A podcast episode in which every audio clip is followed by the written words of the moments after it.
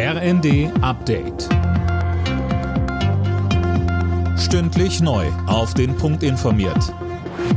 Ich bin Jana Klonikowski.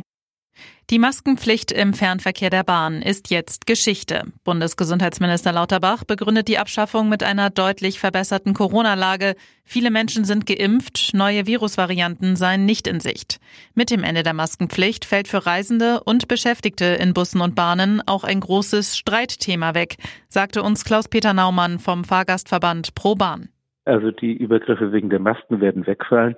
Die Übergriffe von Leuten, die sich nicht an andere Regeln halten, die ohne Ticket unterwegs sind oder die ihr Fahrrad dort abstellen, wo man es nicht abstellen darf, die wird es weiterhin geben. Auf einem Übungsplatz in Sachsen-Anhalt sind zwei Puma-Panzer der Bundeswehr zusammengestoßen. Zwölf Soldaten wurden dabei verletzt, einer davon schwer. Verteidigungsminister Pistorius sprach von einem schrecklichen Unfall. Weiter sagte er. Ein Schwerverletzter ist in Behandlung, soweit ich weiß, in Magdeburg.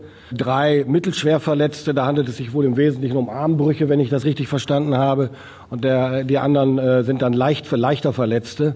Weitere Kenntnisse habe ich noch nicht. Es ist ein Zusammenstoß bei einer fortgeschrittenen äh, Übung gewesen zwischen zwei Pumas und alles andere muss jetzt die weitere Aufklärung ergeben.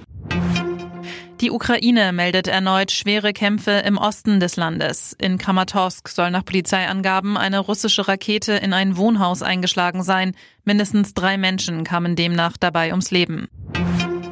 Mit einem souveränen 4 zu 0 Sieg gegen Mainz 05 ist der FC Bayern ins Viertelfinale des DFB-Pokals eingezogen. Für die Münchner war es außerdem der erste Pflichtspielsieg in diesem Jahr. Auch Titelverteidiger Leipzig ist eine Runde weiter. Gegen Hoffenheim gewann RB mit 3 zu 1. Alle Nachrichten auf rnd.de